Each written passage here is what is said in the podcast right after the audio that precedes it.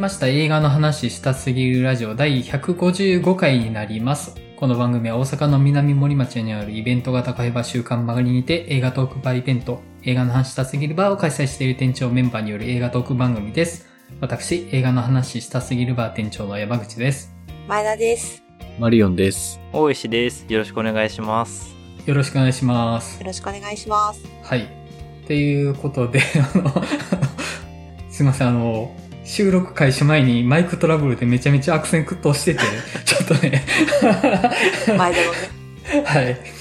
まあ、あの、で、今回ですね、テーマトークが、某は恐れているの予定だったんですけれども、急遽フリートークになります。はい。ただ、前えっと、いいで。や、あのね、前の回の収録聞き直してたというか編集してたんですけど、前田さん、某に全然乗り気じゃないんですよ。バレてました。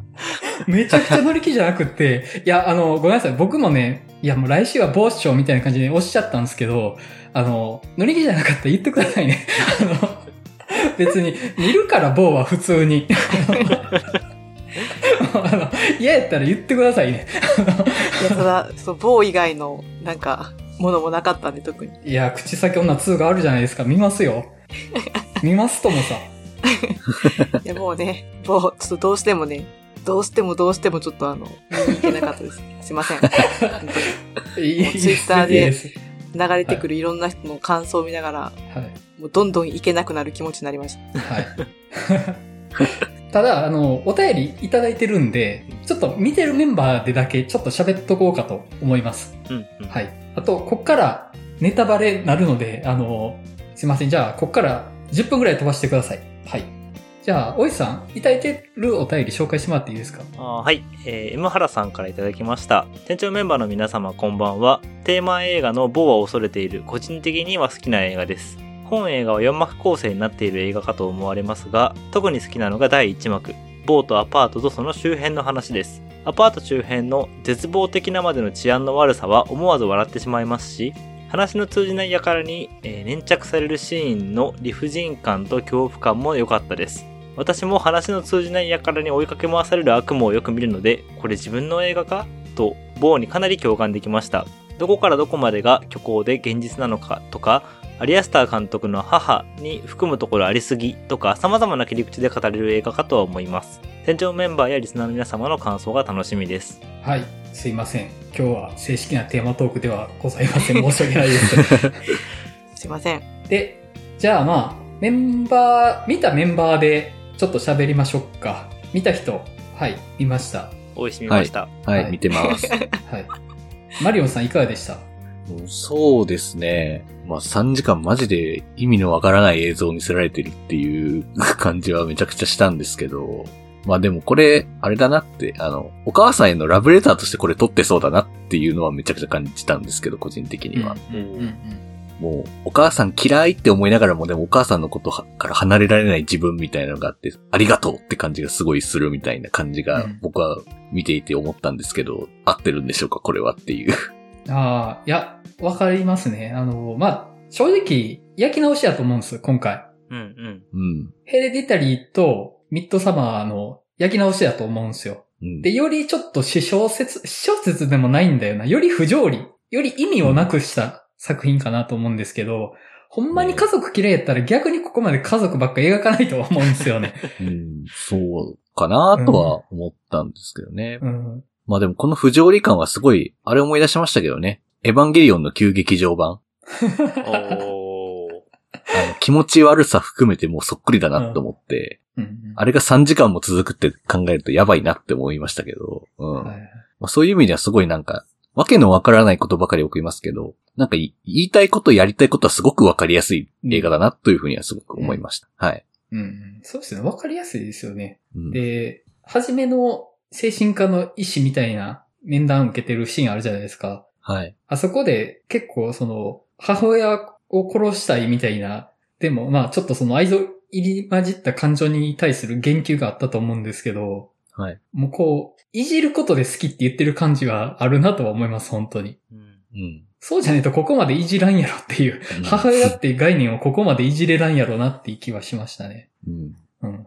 おいさんいかがでした？そうですね。なんか、ほんと3時間人の悪夢を見せられたというか、辻褄の合わなさが本当夢だなと思って。なんか、うんうんうん。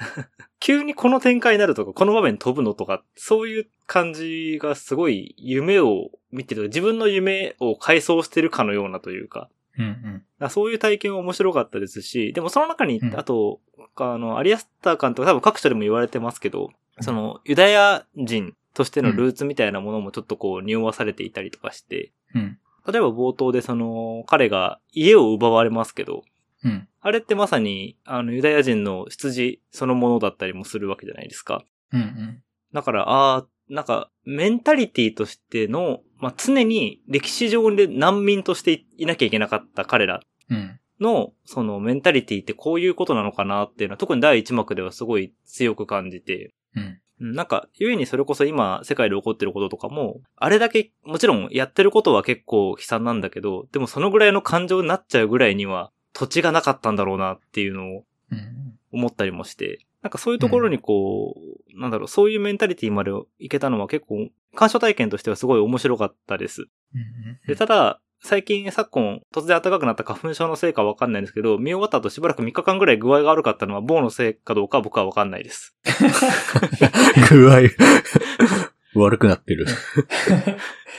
あの、第3幕で森の中の劇団みたいなのの舞台見るじゃないですか。うんうんうん。はいで、あそこで演じられてた演目が、その、家族を持った男が不条理に家族を失うっていう話やったと思うんですけど、はいあれってすごい旧約聖書的なうん話ですよね。まさにまさに。あ、ぽいなと思いながら見てて、まあその、ユダヤ的なルーツに繋がってる部分なんだろうなと思いつつ、あの劇もね、どこまで意味あるのかよくわかんないんですよね。すよね。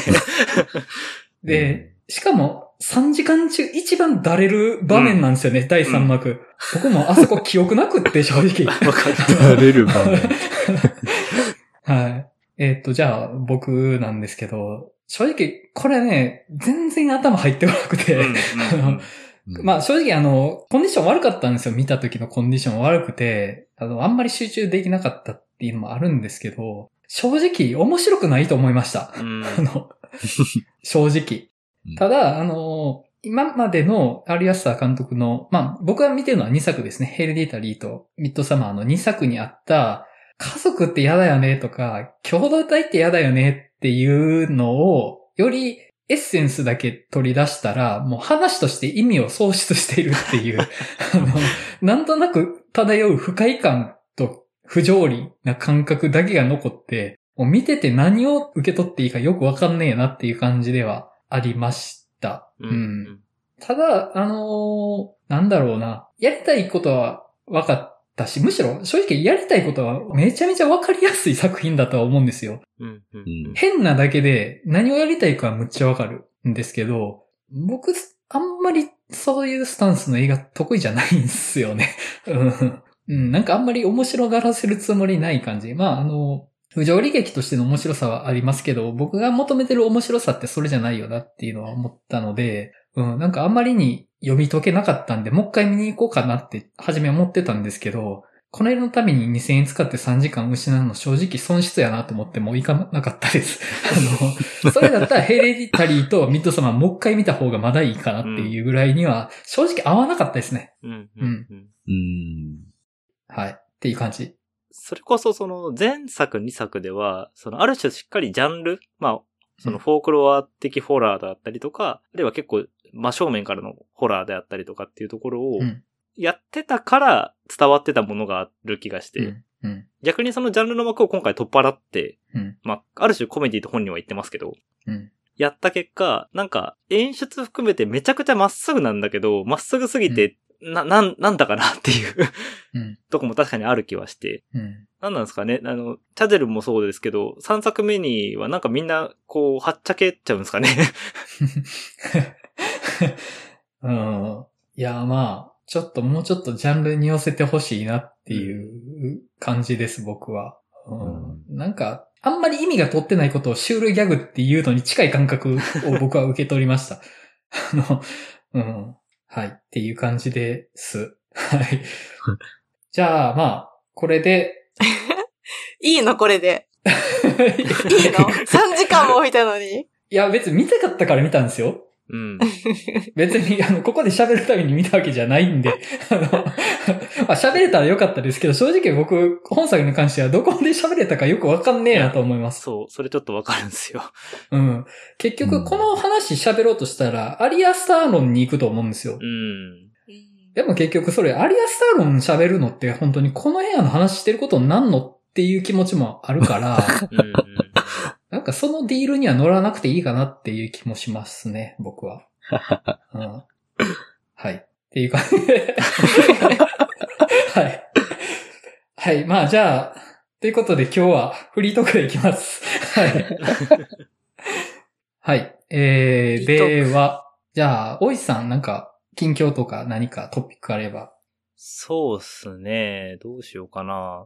なんか今週あんまりそれこそ劇場で映画とか見れてなかったんですけど、あの、ツイッターで流れてきて面白そうだなって思って見たものがあって、はい。えっと、今 YouTube で期間限定公開されてるのかな？期間限定って言ってもなんか結構長いんで、いつからいつまでの期間限定なのかよくわかんないんですけど、あの、前に、えっと、前田さんが挙げてくれた、口先女2の、あの、はい監督の寺内幸太郎さん。はい。あの、本当にあった呪いのビデオとか結構そういう、まあ、いわゆる V シネマ系のジャンルホラーというか、うん。実録モキュメンタリーなんかもやってて、まあ最近だとフェイクドキュメンタリー Q のえー制作もやられてますけど、なんか彼の、えっと、2020年ぐらいにあった、まあ現在も多分進行形で続いてるシリーズで、呪いの目視録っていうシリーズがあって、うんおうまあいわゆる実録系ホラーモキュメンタリーなんですけど、うんそれの第一章が YouTube で無料公開されてるよっていうのを Twitter で見て、あ、面白そうって思ったんで見たんですよ。うんうん。はい。これすげえよくできてる。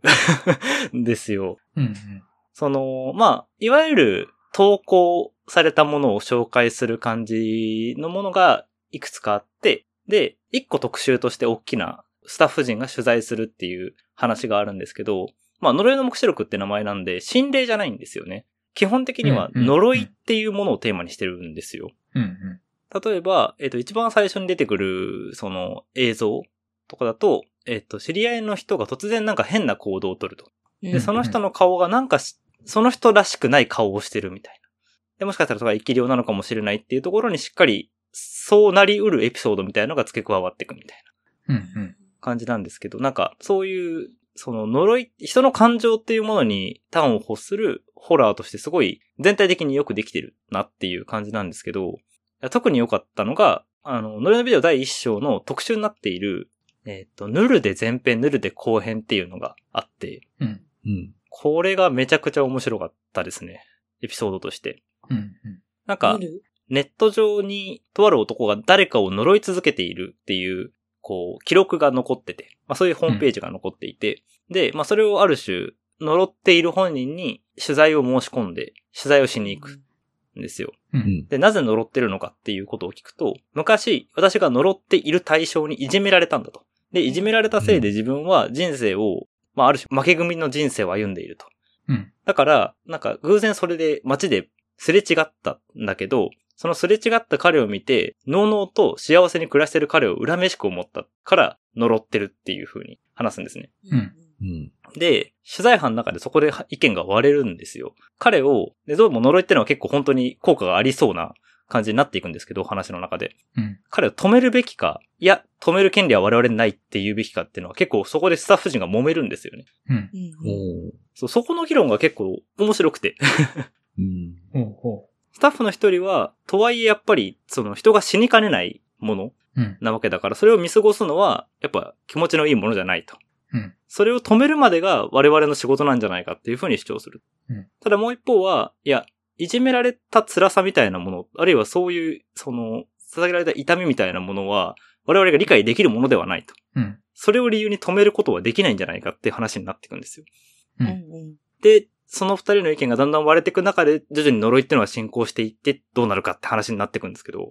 うん。うん。いや、あの、呪いってテーマでありながら、その、まあ、本当 V シネなんで、なんていうか、出来とかいろいろ、こう、甘いところもあるんじゃあるんですけど、うん。ただ、呪う人の感情みたいなものにめちゃくちゃリアリティと真摯さとどう向き合うかっていうのを考えさせられる作品で、うん。うん。とにかく面白いし、最後の落とし方、まあこの話が一応オチがあるんですけど、うんその事実が2点3点していって、最後に、ああ、一番良くない感じになったな、みたいな、気味の悪い落ち方をするっていうのも含めて、うん良かったです。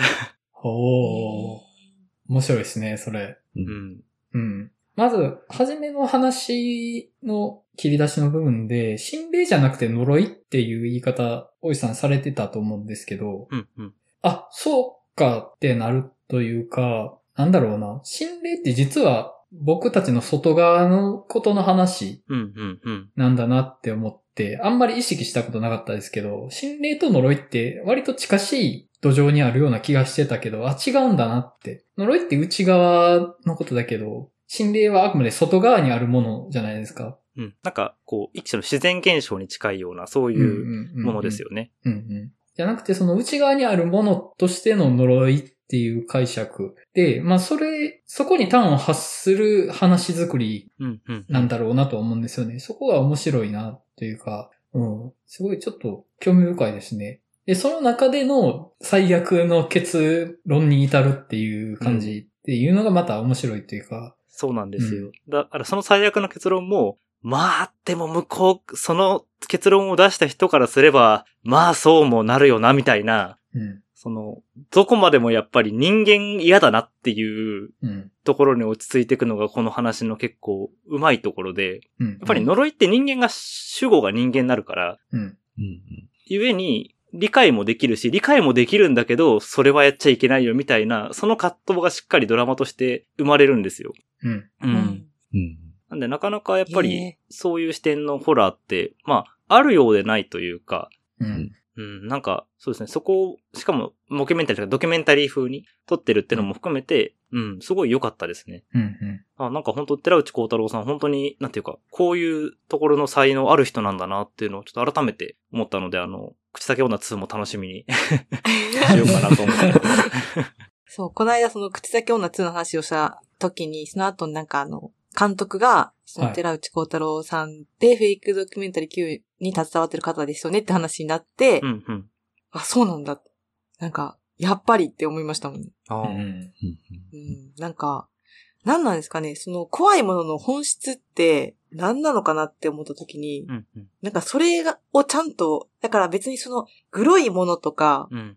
何か驚かす要素とか、そういうものがなくても怖い、なんかそういうものを削ぎ落としたところにある怖いものの根っこっていううん、うん。うんのが、あの、描くのはすごい上手い人なんだろうなと思って。うん。なんかその、さっきの話だと突き詰めていったときに、なんか人が人を、なんていうの、憎んでるとか、その呪うっていうこと、なんかそのこと自体が怖いじゃないですか。うん、うん、うん。そのこと自体にどこかしら怖さを感じるんだなっていう自分たちが。うんなんか、なんて言うんだろう。そういうことを考えさせれるというか、うんなんか怖いもの、本当に怖いものを見たときって、その何が怖いのかなっていうところにもう目が向いちゃいますね、自分の。うん、うん。うん。うんいいホラーですね。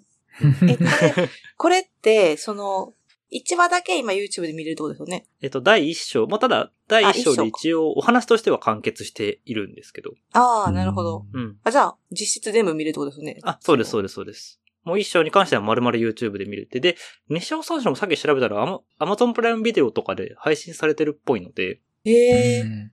ええでもさ、え、そのフェイクドキュメンタリー級よりなんですか？よりっていうか、みたいな感じの怖さですか？ああ、まあ、Q の中にもあるタイプの怖さですけど、うん。近いのはどっちかっていうと結構梨さんとかのテイスト近いかもしれないですね。ああ、なるほど。うんうんうん。怖いな 人と見たいなただあれです。なんか、どうも一章だけ見ただけなんでまだわかんないんですけど、どうもいろんな物事の裏には何かがいるらしいっていう伏線みたいなのもちょっと貼られてるんで、ええええあ、なんか、やばい坊さんいるっぽいぞみたいな 話になってくるんで、やばい坊さん？なんかすごいな。え、これ何作ぐらい？何章あるの？えっと、今確か第8章まで出てるっぽいです。8章 ?8 章。えもういいですねもうほぼスターウォーズみたいな感じあるやんっていう。ー スターウォーズ。そう。ちょっとね、これ追ってみようかなって思ってます。なんか、やばい坊主がいるっっていうのはちょっとだけ嫌な予感するんですけど、ね、そうそうそうなんか、なんか呪いの王みたいなやつが出てきて、全員で奴を倒すんだみたいにならないですよね、さすがに。まあ、せんとは思うけど。うん。まあ逆にそうなったらそうなったで、もうなんかむしろ面白いっちゃ面白いんですけど、うん。ねなんか、すごいな。なんかそういう、そういう系のなんか、エキスパートたちを集めたアベンジャーズ作りたいみたいな妄想誰もがしたことあると思うんですけど、なんかそれに出てきそうな人ですよね。最大の、サノス的ポジションで出てきそうじゃないですか。あー、なるほどね。あの、呪いっていう存在だったものが具体的な誰かになるとあんま怖さ減るなとは思って。あや血が出るから殺せるんやろうな、みたいな。じゃあ勝てるな、みたいなあ。プレデター方式ね。うんなんかこの、ちょっと話スライドしちゃうんですけど、はいフェイクドキュメンタリー Q の最新作のままですよね。最新作。あの、隠しリンクのことですか？そう。うん。最新作がめっちゃよく、よくてというかね。うん。あの、うんうん。うん。いや、フェイクドキュメンタリー Q の何がタッチ悪いって、YouTube なんで、あ寝る前とかに見ちゃうんですよね。うんうん。なんか映画とかだともうちょっと見ようって思って見るんですけど、なんか本当に布団、ってか、まあ布団ないんですけど、横たわって、あの、寝る前につけとこうみたいなノリで、つけて見ちゃうのが、すごいタッチ悪くて、それがすごい怖くて、うん。なんかそれも、あの、隠しリンクうんっていうタイトルで、同窓会の、なんか自分、え、二人、見られてないですか？二人とも。僕は見てないです。僕見てないです。いや、見て、ぜひ見てほしいんですけど、その同窓会のサイト誰か立ち上げたんですよね。そうですね。結構歴代、こ自分の学校のう、うん。その同窓会のなんかホームページみたいなの誰かが立ち上げてるっぽいみたいな。で、そこに、その歴代のクラスの、まあ写真というか、うんうん。とかこうあって、同窓会の情報とかの掲示板みたいな、なんかノリのホームページがあって、っていう話なんですけど、全然気象転結がないのに怖いですよね、めちゃくちゃ。そうですね。なんていうか、どこまで話すか。あの、なんか、そう。多分、ウェブの制作とか、マリオさんとかやられてると思うんでわかると思うんですけど、はいあの、。ソースコード見れるじゃないですか、ホームページの。ああ、はいはいはい。で、一見すると何でもないページなんですよ。はい。ただ、ソースコードで見ると変なこと書いてあるんですよ。ああ、あの、そういうの隠しがちよね。ソースコードってさ、そんな書いてもバグとか起こらないもんなんですね。うん、まあ、コメントアウトしてるんちゃうっていう、知らんけどっていう。そう、なんか、っていう、そうやってなんか、そのサイトに、そういう変なものが仕込まれてるみたいな話なんですけど、うん。うんその何が怖いかって、誰がどういう意図でこういうことしたのかなって想像した時に怖いんですよ、やっぱり。うん。うん。うんああ、どういう意図でそれ、そう。誰が入れたんだろうみたいな考え出したらっていう。うん。そうなんですよ。その、それを考えるときに一瞬すごい、俗っていううん。のがあって、うん何が起こってるかっていうことよりも、やっぱりそこにその、なんか、誰かがこれをしたっていう、人の意志が入ってる事実を感じるときにすごい怖さを感じる。うん感じるなっていう。うん。うん。う。うんん。今日見てくださいね、帰りの電車で。怖 怖これ終わったと見なあかんやん、みたいな。そうなんです。なんかね、嫌な気持ちを、になるっていうか、うん幽霊みたいなものが見えて怖いとかっていうことじゃないんですよね。なんか、街行く人が理不尽に、もしくは過去に何か自分が関わった人がうん何かの表紙で自分を恨んでいて、うんで、常に自分を呪い続けている可能性がゼロかって言われたら多分みんなゼロじゃないと思うんですよ。うんええいや、まあそう。だし、やっぱそうなりたくないなと思ってしてるけど、やっぱってなるよね。なんかうんもうそれにちょっと、ずっとどこか怯えてすらちょっといるっていう。そう。でも、日常生活だったらそれは忘れてるじゃないですか、普通は。うんそうね。うん。だいたい Q とか、あと今回の呪いの目視録とかは、それを思い出させてくれるんですよ。うんだよね。いい視点というか切り口ですよね。ういん。なんか、うんそれは確かにしっかりホラーになるなって思いますね。や、すごい最近というか、最近って言ったらあれですけど、なんか、やっぱりそこをこう置き去りにされがちじゃないですか。やっぱりどっちかっていうと、その手法の方に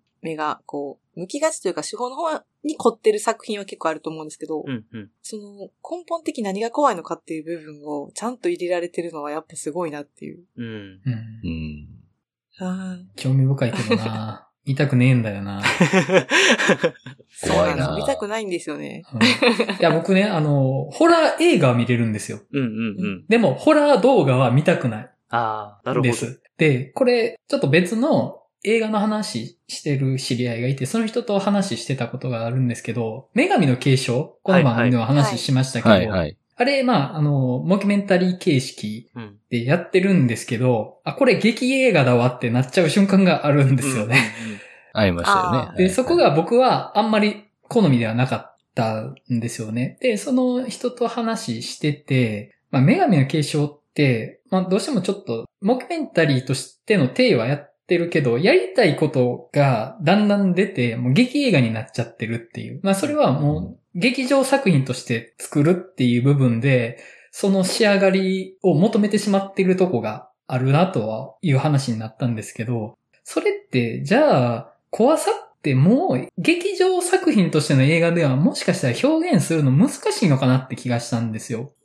もうそういう見るぞってつもりで見に行くもんだから。うんうん。だからもっと身近でふっと入り込んでくるような映像の方が、今の時代は恐怖を描くには向いてるんじゃないかなと思って、うんで、さっき前田さんがおっしゃってたんだったら YouTube っておっしゃってたと思うんですけど、もっと言うなら僕今 TikTok だと思うんですよ。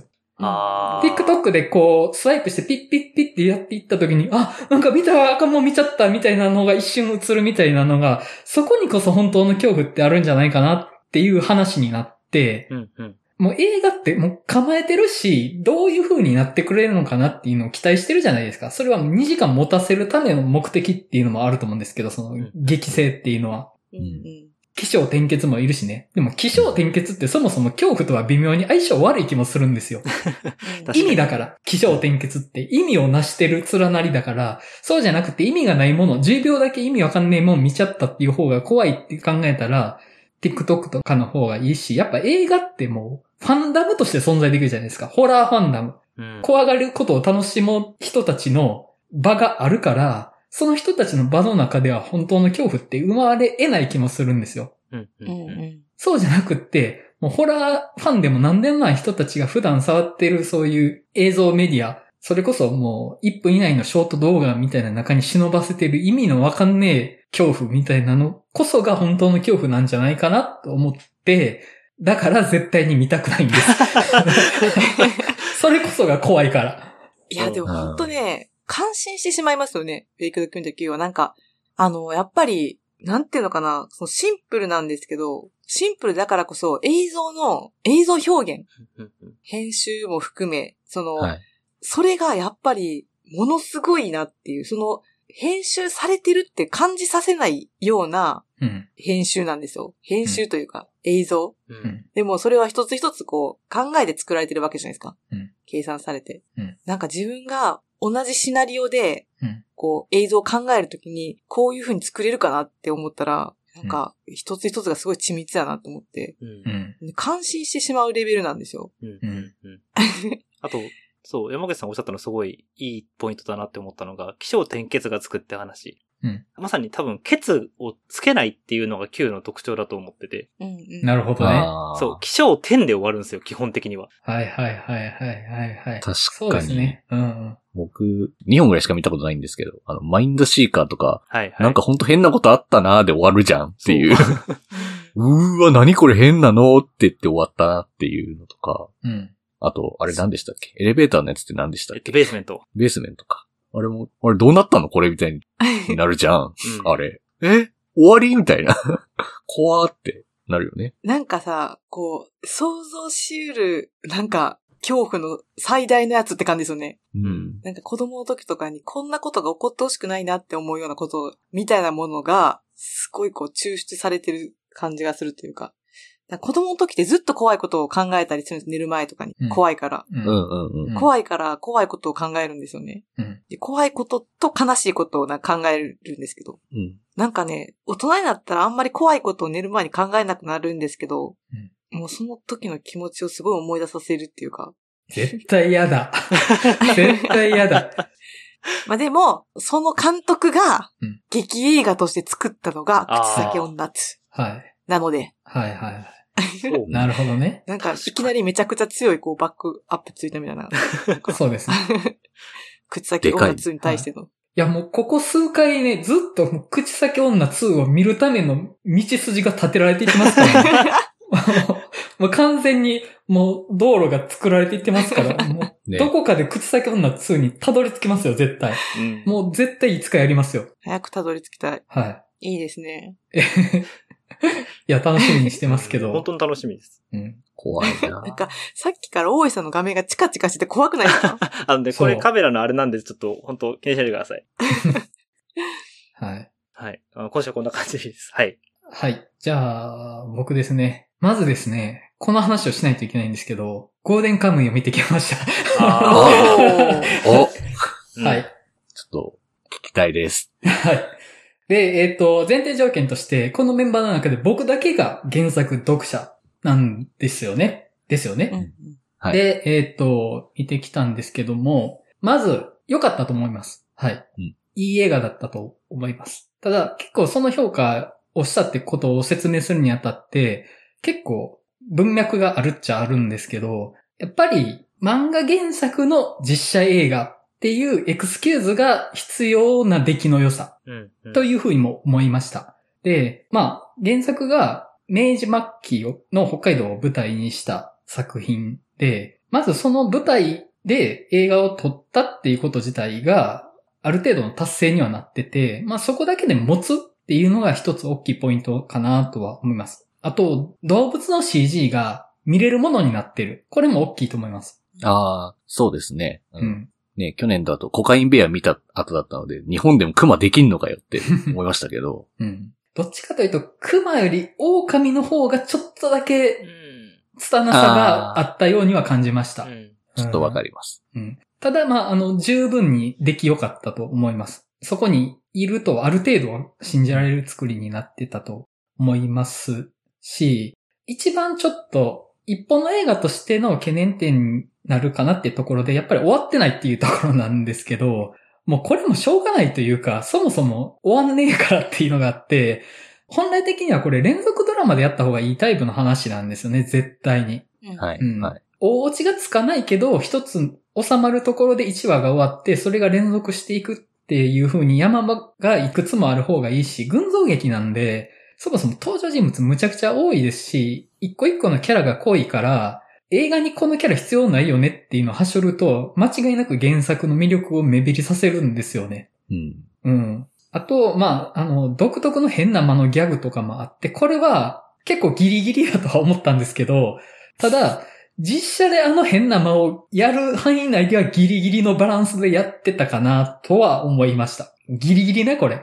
それを僕が許容できる範囲ではギリギリでしかないんですけど、あとはあのいちいち入る登場人物の文字演出、あるいはその説明のための字幕が入るのも、あ正直、あの僕は好みじゃないですけど、まあ、広く見られる作品としての分かりやすさっていう意味ではありかなとは思いました。うん。あと、あの、これ、大きいポイントなんですけど、これ原作漫画は、このアイヌの生活描写っていうのがすごい大事なんですよね。で、うんちょっと料理するとか、動物を捕まえるとかっていうシーンをいちいち挟むんで、それが作品の豊かさにつながってるんですけど、映画としては間違いなく無駄なシーンなんですよ。その間話が止まってるから。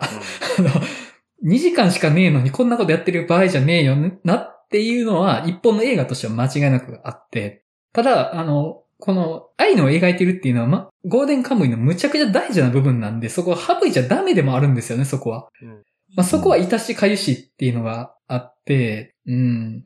漫画原作の実写映画っていうエクスキューズをつけた上で、かなり頑張ってる良作だと思います。一本の映画としてもちろん、拙さはあると思うんですけど、じゃあ一本の映画とは何かっていう、あの、側面もあって、うんで、見に行ってる人たちみんなゴールデンカムイのの読者が大部分だし、で、知らない人でも退屈させないような作りにはなってたとは思うので、まあそこも共有できるかなっていうのが僕のスタンスなんですね。うん。ただこれ、あの、前回のファイブナイツアットフレディーズと言ってることが結構、ぐちゃっとしてるんですよね、これ。え、そう。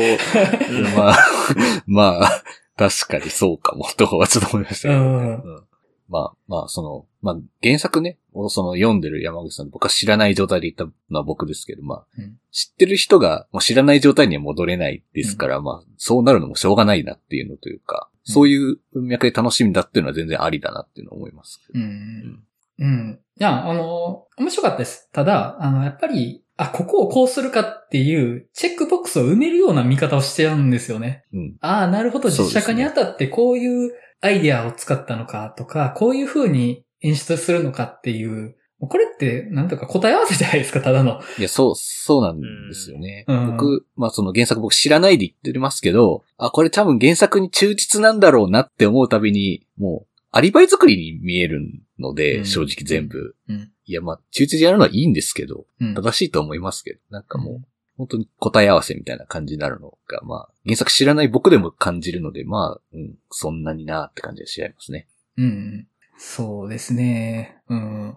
ただ、あの、実写映画にするにあたっての、どうしても褒めたいところがあるんですけど、うんうん主演の山崎健人さんなんですけど、すごくハマり役だったと僕は思ってて、で、漫画の方の主役の杉本ってキャラクターは、結構まあ、シリアスなキャラでありつつ同時にコミカルなキャラクターで、まあ、常に日本軍の軍服を着て行動してるんですよね。で、軍帽を被ってるんですけど、一つのキャラクターとしてそういう風に仕上がってるんですよ。ビジュアルも。ただ、この帽子を脱いだ時に色男っていうのがすごい大事な部分で、この山崎健人さんがね、こう、帽子被ってる時はちゃんとキャラクター的なんですけど、帽子脱ぐとね、めちゃくちゃ 男前なんですよ。うんで、それはすごい大事なことなんです、本当に。で、その、それこそが実写で見ることの価値だと思うんですよね、これが。再現してるとかじゃなくって、実写に落とし込まれた時にどう存在し得るのかっていう部分うんで、答え合わせじゃなくって、それを超えてきてる部分なんですよ、これ。うんはい、はい。実際の人間がそれに当てはまるっていう。で、当てはまるっていうのは、あ、なるほどね、とかじゃなくって、それをオーバーしていくことにこそ、この実写になったことの価値がある。この受肉したというか、う権限したというか、そこに存在していることに喜びを感じれるっていう、これこそが実写化の価値ですよね。はい、はい。そこは良かったです、本当に。うん、うん、うん。で、ちゃんとそれを、もう、白銀の北海道って舞台。まあ、た撮影北海道じゃないのかもしれないけど、わかんないです、そこは。ただ、まあ、その、北海道っていう舞台として描かれたものとして、遜色ない顔面になってる中に、その、山崎健人さん演じる杉本がいるっていう顔面になってる。もう、これが素敵なことだと僕は思います、本当に。で、それこそが素晴らしいって言ってる人もいるんじゃないかなとは思うんで、僕そこだけはしっかり評価しときたいと思います。これをやり遂げたことは、すごいことだと思います。はい。ですね。うん。ついつま合いました はい。まあ、ちょっとね、前回、そうですね。僕がちょっともう、結構、ちょっと強く言いまくってしまったなって、ちょっとあの後ちょっと反省をしたんですけど。いやまあ僕もちょっと相対評価みたいな感じなんで、あの、すいません。ファンの方には微妙に冷めた視点だったかもしれないですけど、いやでも良かった作品かなとは思いました。はい。で、えっと、あと映画はまあ、某だったんで、映画としてはこれぐらいなんですけど、あの、前、年始の回で実際のお店持ちたいって話したじゃないですか。あはいはい。はい。はい。物件見に行ったんですよ。え あ、見に行ったんですか？で、え？実、あの、実際に賃貸するとかじゃなくて、いわゆる曲がりする感じのところで、かなり廉価な金額で、週1ぐらいで借りれるカフェバーみたいなとこがあったんですよ。へえ。へえ。へえ。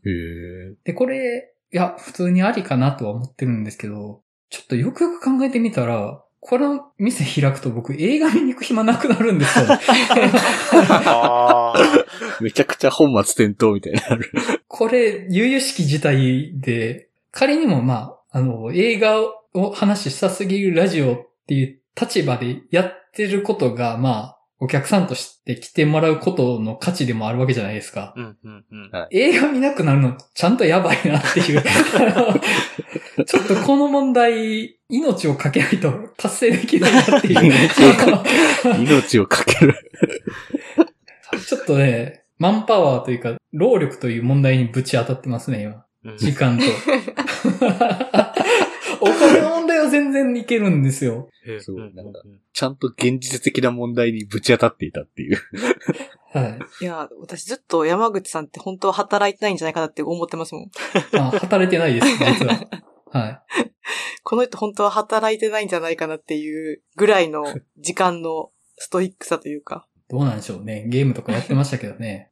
うん。まあ、あの、実際にやるとなったらまたお知らせします。うんうんはい。はい。はえ、この、ちょっとその流せるかどうかは、あれなんですけど、どの辺にあるんですか？えっと、長堀橋。へえうん震災橋の横うんはいはい。うんですね。へえ遊び行きます。平日ですよ。やるとしたら。いえ、何曜日？や、そこも問題でね。空いてるの木曜日なんですよ。あもうだもうラジオ存続の危機じゃないですか。ラジオが終わるじゃんっていう。映画も見られへんわ、ラジオも収録できひんよ、みたいな。いや、ちょっとね、まあそこの問題もあるんでどうしようかなっていう感じなんですけどね。ーうん。うん。はい。あと、はい一個僕、ここで提案したいことがあって、ほうほう。はい。前にね、映画の話したすぎるラジオの神回特集会やりませんかって話をして、ボツになったと思うんです。はいはいはい。さすがに手前味噌すぎるわっていう話になって、それで投票集まらなかったら恥ずかしすぎるしやめようっていう話になったんですけはいはいど、うん。ただまあ自分たちで選ぶ分にはいいんじゃないかなと思って、あの、Spotify のプレイリスト作ってみませんかっていう、ええ 自分たちで。ー、Spotify ってプレイリスト作れるんや。そうなんですよ。作れますよねていうか、ラジオにプレイリスト作ると概念あるんや。Spotify にはあるんです。うんうん。ええお気に入りの会を集めるってことですよね。うんそう。まあ、神回っていう言葉使うと恥ずかしすぎるから、プレイリストってすごいちょうどいい落としどころじゃないですか。なるほど、なるほど。綺麗に横にずらしましたね。めちゃくちゃキモくていいですね。いいでしょ？てか僕も作りました。だからみんなにも作ってほしくて。え、一人一人ってこと欲しくて。え、4人で考えるんじゃなくて、一人一人作るってこと？え、一人一人の方が面白くないですか？あ、でもみんなで選んだやつでやってもいいかもしれないですけど、今ね、あの、だから Spotify で映画の、映画って検索したら、ちょっと待って、はずいはずい。え、でも、だいたい、手応えやったなって回、思いつきません？え、それは、えー、え、そのプレイリストは、はい。あ、もう作って公開してるんですか？あの、公開してます。Spotify で映画で検索して、いくつか選択項目出てくる中にプレイリストっていうのがあって、そこを選ぶと、映画の話したすぎるラジオのプレイリストが出てくるんですけど、それ僕です。僕が作ったやつです。え、そのプレイリストいっぱい作れるってことですか？そうです。あのあー、プレイリストって何個も作れるんで、面白くないですか？人間。え、でもなんかそのせっかく作るんやったら、はまあ、一人一人のベストでもいいですけど、なんか、なんていうんかな？だって音楽とかやったらさ、い。はなんかさ、い。ジャンル？こんな、こんな時に聞きたいみたいな、うんはなんかそういう縛りやテーマ？うんうん。はい。あってもいいかもしれないですね。そうですね。この、映画の話したすぎるラジオ、自治式編みたいなプレイリストを作れるかなって気はしますけど。ああ、それいい。自意識編しかなくない？自意識編しかないな。なくない？自意識編しかなかったわ。あれ？あと、あの、恋愛編ね。あー、あー恋愛。編はありますね。うんちょくちょくまああるか。猿学長と、もっと超越したところへ会。まあ、あの二つは僕神回やと思ってます。我ながら。自画自賛ですけど神回やと思ってます、あの二つ。あああとまあ、霧島会も反応いただくことが多い回かなっていうので、です僕のプレイリストには入れたんですけど、うんまあ別にあの、一人一人作んなくてもいいんですけど、みんなで作ったら、映画の話したすぎるラジオプレイリスト、AKA 神回集として、AKA おもろいな。山口さん。え、山口さん面白いですね。そうですか？一週間の間にめっちゃいろんなこと考えてやってますやん。その分仕事はあんま考えてないんですよ、実は。あと、あの、いろいろ計算してやってますよ。プレイリストを作ると、映画で検索した時に、プレイリストが出てくるからインプレッション増えるなとか、割と打算もやってますよ。ええー、面白い。はい。うんうんうん面白そうやけど。なんかその、それを選んでる時の山口さんを想像したら、なんか可愛いですよね。え？普通に思いつきますけどね。あの回良かったなっていうのをポンポンポンって選んだだけですけど。でも結構順番も大事じゃないですか。ああ、順あ、そう、確かに。こういうの順番なんかそのアルバムを作るみたいなノリじゃないですかそう。そう確かあこう、まあ、聞く人がどういう順番で聞いてくれてもいいけど、一応アルバム作った側としてー。は、うんうんうん順番にもちょっと意味を持たせるみたいな。でも、ある程度時系列に沿ってないと、ああ、そっか。いきなり大井さんが現れたり、いきなり原口さんが現れたりするから、めちゃめちゃ混乱すると思うんですよね。いや、でもそれもこの二人はなぜ消えたり、現れたりするんだろうってなると思うんでまあ、それは誰だろうってなっちゃいますよね。実は人格が違う一人の人間なんです、みたいな。ああ、なるほどね。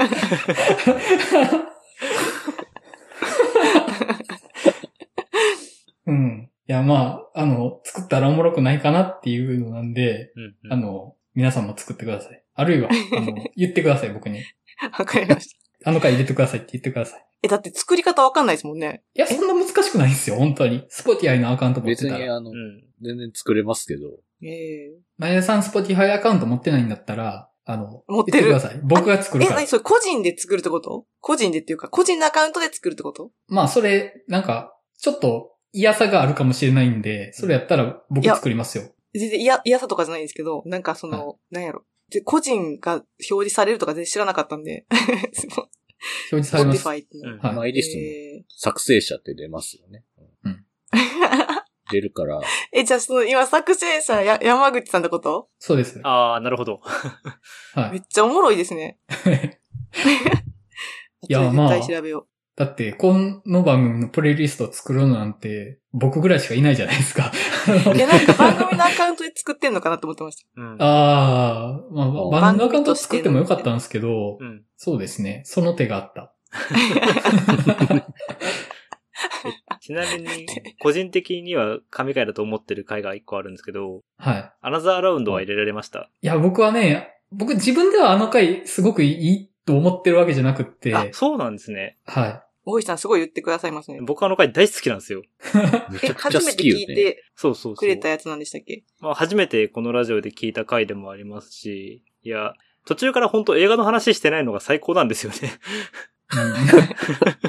確かにしてないな、あれ。そうあの、あの回僕も聞き直しました。前、大井さんがアナザーラウンド回から聞き始めたっていうのを聞いて、で途中から老いに対する向き合い方の話になってるんですよね、あの回。そう確かに映画のテーマの一つではあるんですけど、うん。そう。まあ、それは、確かに、あの、聞いてて良かったです、あの回。うんあの回は良かったと思います。まあ、僕は、あの、もうちょっとあわかりやすく味付けの濃い回を選ぼうと思って 選びましたけど、あと、あの、聞き直して思い出したんですけど、霧島部活やめるってよ回が、大井さんが初めてお便りくれた回ででした。あ、そうだったんですか？だから、そうなんそっかそっか。タイミング的に。どんなお便りくれたん？あの時にアナザーラウンド回を聞きましたっていうのでお便りくれたんですよ、大井さんがあすごいはい。ああ、なんか面、白い。タイムマシンやん。なんかあれですね、分岐点にこういたんですね、自分は。そうですね。まだ知り合う前の大石さんと、そうですね。そこでこう会合してるっていう感じがおもろい。まだバーにも来てなかった頃ですね。そうです、そうです。だってまだコロナ禍でしたもんね。え？ーはうん。うん。そんな前でしたっけ？そんな前というか。うーんそうですね。そう、関西来て友達いないなって思ってる時期なんで。い。はい。まあ、あの、気向いたら作ってください。本当は、あの、もう絶対作りましょうっていう空気で言おうと思ってたけど、なんか、ちょっと思ってたよりキモい行為なのかもしれないなって。我に返ってしまったんですか、そこ まさかの個人が個人のアカウントで作るんやと思って、はいバレたらめっちゃ恥ずないと思います。そうだね。うん。まあまあね、ここで逆に先に言ってることで、ちょっとその恥ずかしさはなくなりましたけど、そう。これ言ったらもう恥ずかしくないでしょ。確かに。そうですね。まあまあ。言うことが大事。うんうん。いや、面白そうやなと思って。ていうかね、あの、ポッドキャストって、あの、相当とか書けれないから、過去エピソード探すのむちゃくちゃめんどくさいんですよ。うん。なるほどね。だからまあ、プレイリストは単純に聞きやすくなるかな、とまあ思って。あと、そういえば、あれですよね。Spotify のポッドキャストって、あれですよね。プレイリストって、ポッドキャストも入れられるし、曲も入れられるから、その、待って待って。お題の作品の後に、その関する曲も入れられますよね。すごい、それ。待って待って待って。レベル上げていかんといて。それでは、この話した後にそれではお聞きください。なんとかのなんとかみたいな 感じですよね。ラジオ番組みたいなのね。みたいなことができますよ。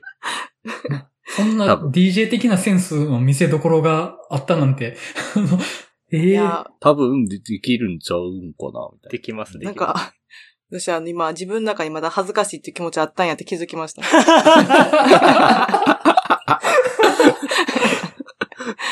あでも私あの回好きです。あの、ラブライフああ。はいはい。うんラブライフ会はね、実は結構好きで。あ、そうな好きんでというか、なんか残ってるんですね。あの、思い出に。うんあの、ラブライフの作品自体が結構独特っていうか、うんうん。なんか思ってたさ感じともちゃうし、はいあのうんうんうんちょっとなんかあの作品自体の印象と、それを話してる自分たちのこうちぐはぐさが、結構その作品と合ってるというか逆に。で、あとあの時らへんからその山口さんがなんかその、なんていうんですか、サイコパス診断みたいなし始めてるっていうか、あ。あのなんか、なんかその、はいはい。この、なんていうの、この人がなぜこういう行動を取るかっていうことに対する捉え方の、はい。なんか怖さのはい。解像度高みたいなはいはいはい。のすごい印象にあって、うんうんうん。あ あれですね。えっと、浮気してる時の電話のくだりだったと思うんですそうそうあ。はいはいはい。あありましたね、ありましたね。はいはい。あったなありましたね。はいはい。なんかね、あの、何について話したかっていうのが結構ぼんやりしてる割に、各々の、なんていうのかな、視点の違いが浮き彫りになってて、ちょっと面白かったなと思いました。話して、話してる分には。うん。うん。サイコパス診断というか、クソダサ男診断なんですけど、僕がやってるのは。クソダサ男に。じゃあ、ラブライフ会入れてください。ラブライフが入れときます。いや、BGM を入れれるってなったからな。その後にちゃんと主題歌も入れてって。うん怖いわ。うん じゃあ、この流れで、マリオさんの神回一個聞いといていいですか？えー、でも神回、なん、なんでしょうね。えー、え、まあ、しゃ、個人的にめちゃくちゃ喋ってて楽しかったのは、なんでしょうね。私は最悪とかうんああ、はいはいはい。は、まあ、自分では言いたいこと言えたなっていう感じで好きなだけなんですけど、あれは。うんめちゃくちゃ自分思いこもってんなって、あの時の喋りみたいな風に思うのは、それかなって、パッと思いつきますけど、うんはい。うんうん僕とマリオンさんやったら、あの、リズと青い鳥会はむちゃくちゃ良かったと思ってまあーあ、確かにあの、山口さんとのあの、アニメ会、す。はい。リズと、あとサイダーのように言葉が湧き上がる回も結構好きです。うんあの、前田さんが長期休みに入ってた 時に、あの、前田さんいないうちにアニメの話しようぜって言って、アニメばっかやってた時がありましたね。うんあ、それで言ったら私、あの、自分がいないけど、自分がいない時の、え、二人、お二人でやったんでしたっけ？なんか企画会議？はい、はい、はい。はい企画会議みたいなや会ね。つで、あ、ありましたね。なんかあれ、なんか自分がいなかったけど、ちょっと聞いて楽しかったです。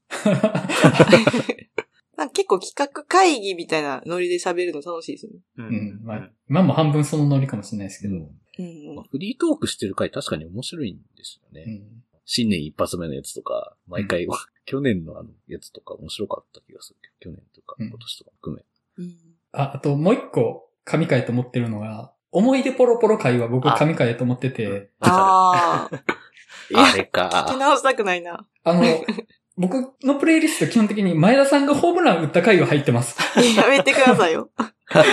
黒歴史を抽出してこないでください。猿学長と、もっと超越したところへと、思い出ポロポロは前田さんがホームラン打ってる回なんですよ。いや、猿学長はね、まあ前だっていうか、結構みんな、みんなこう、わちゃわちゃってやってましたね。というか、まなんかマリオンさんも怒ってるし、みたいな。あ、そうそうですね。あそこは、あの、最近あんまない、あんまないかわかんない。ね、あの前田さんと僕との対立構造みたいな、なんか。そうしかも、俺たちは何と戦ってるんだみたいな。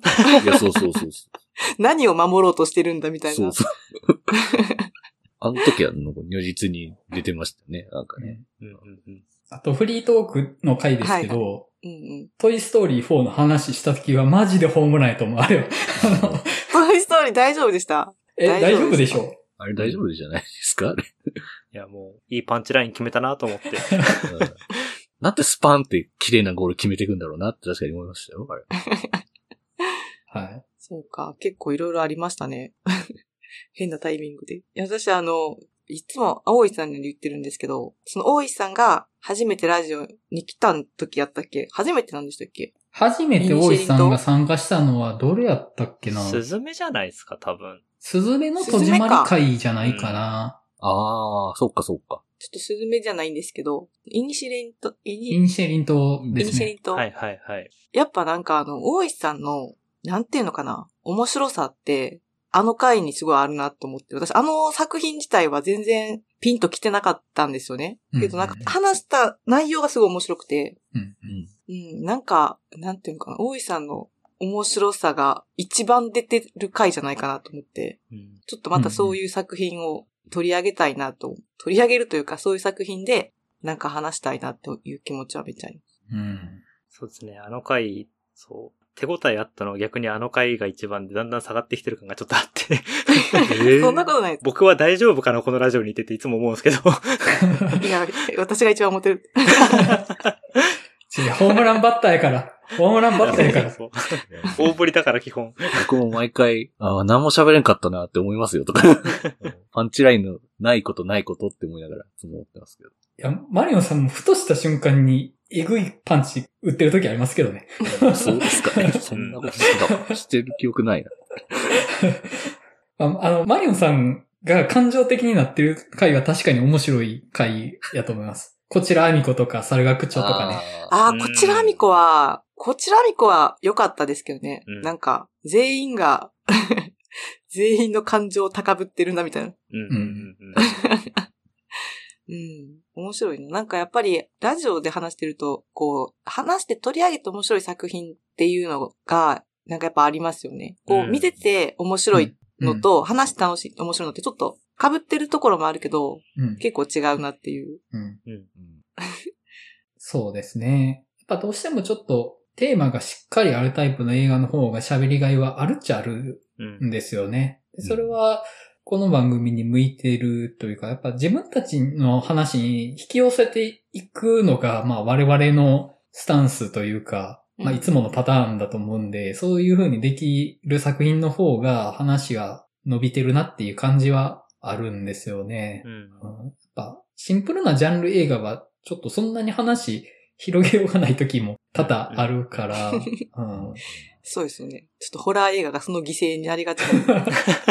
まあ確かに。その、ちゃんと出来のいいホラー映画の話はどっかでしとかんと、うん。ホラーと特撮草してばっかりの奴らに聞こえてる可能性が。いや、でもやっぱ、そのさっきの話ですけど、ホラー映画、出来のいいホラー映画があったとしたら、やっぱりあんま語るべきではないなっていう気持ちもあるんですよ。ああ、意味を持たせない方が。うん。そう、すごいさ、面白い漫才を解説してるみたいなさ寒さがあるやん。うん。まあね。なんかだからそういう意味では、まあホラー映画って、こう、いやいや言ってる方がいいと思うんですよねう。ん。僕らなりにイヤイヤ言ってるってことで楽しんではいると思うんですけど、うんなんか。うん。ただ、いやいや言ってるだけの回でも手応え得る回はあって、ゴジラ VS コング回はマジで、あの、いや、あれはもうだってやいやいというかね、大絶賛してますからね。やいやい、キャピキャピしてます。あの、完全に大絶賛してるの前田さんだけじゃねって思ってた。若干みんな、あと3人ドン引きしてたと思うけど。気づいてなかった？2回見に行ったのに。でも収録が一番面白かったのはゴジラ VS コングなんですよ。うんまああの、お祭り感って言いましたからね。うん公開2日目に行ってう、ん。で、もう見終わった直後に収録して、でもゲラゲラ笑いながらやって、で、しかもその後、バーもあったじゃないですか。うん。はいうんもうそのテンションのままゴジラバスターズコングの話をバーでしてっていうので、まあ、あの時は面白かったですけどね。やっぱこう、ジャンプ映画は熱がいりますね、熱が。うん。うんそう考えたら映画をランダムに見ることは大事だなって思いました。うん。今日の反省。あやさん、今まで見たことない映画めちゃくちゃ見てるでしょ、今。そうです。たまになんか、それがこう、なんていうかな、うーってなることもあるんですけど、いや、大人の特権って変色やと思ってたんで、はあの、食べたくないもの食べなあかん時もあるねんなってい。思いつつ、でもやっぱりそのさっきのそのイニシエントとか、うんうん。はい。なんていうんかな。なんかね、テーマが面白かったっていうよりも、テーマすらわかんなかったんですよ。私からしたら。うんうんうん。でも、なんか話した時にテーマが作られたんですよ、話の中で。うん。でもそれってめちゃくちゃその偶然、あの、うん。大井さんにとっては偶然じゃなかったかもしれないですけど、すごい偶然性があって、うんうん。だいたいなんであれをテーマ作品にしたんだと思いましたよね、今考えたら。そう、っていう、なんかそういう偶然の出会いみたいなものが、また今年もあったらいいですね。うんちなみに次回は落下の解剖学なんですかね？ああなりそうですね。だから解剖学かま。す。これまた揉めそうだぞ。そうなの？前田さん、見ます？今回は。今回は見ます？見る。絶対見る。あ、じゃあもういいんちゃいます？他なんかありましたっけ？まあ結構いろいろ多いですけどね。作品自体はうんうん。多いけど。そうですね。まあ、とりあえず、落下の解剖学、面白いことだけは保証しますんで。うん。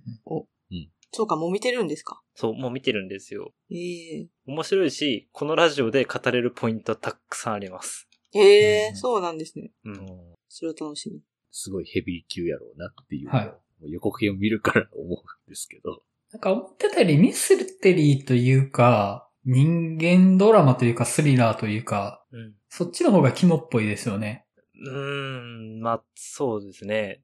なんだろう、本当ネタバレができないタイプの作品だから難しいんですけど、でも、そうですね、ミステリーというよりかは、でも人間ドラマってよりは結局ミステリーではあるのかなって感じもするんですけど、うんうん。なんか、いいですね。なんかちゃんとミステリーで面白いの、なんか久しぶりに見る感じがするの僕だけですか？なんかよくわかんないです。こう、ド直球の感じでミステリーって感じの映画見るのあったかもしれないけど、うん、うんなんか久しぶりな感じが結構してますね。うんうん。いや、は、早く話したいです。いろいろ喉元でかかって止めてます、今。じゃあ、落下の解剖学でいいですか、次回？はい。はい。じゃあまあ、それでいくとして。あとは、あの、ゴジラコング会どうします ?3 末。多分バーの日になるでしょうんうんうん。三あー末は、久しぶりに対面収録しますか？4月末か。え、4月？4月じゃなかったっけ？4月か。4月ですよね。うん。4月か。ごめんなさい。いや、前、お、おいさん帰ってくるかもっておっしゃってたあ、んで。もう、あの、そうとあらば行きますよ、もちろん。えー、そうか、来てだからほしい。順番がそっち？あ、そうですよ。もちろん。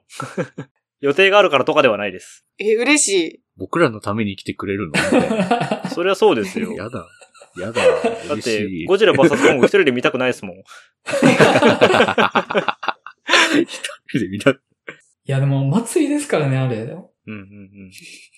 いや、アダム・ウィンガーとバカ映画としてのゴジラ撮るの天才でしょ、もうあれは。あの、予告編の段階からちょっとついていけてないんですけど。やばいだろうって思って。ちょっともう、バッショイって聞こえてきますもんね。振り落とされてるんだが、この見越しからみたいな。大丈夫か？僕って思いながらんだなって。もう本当怪獣だんじりですよね、あれね。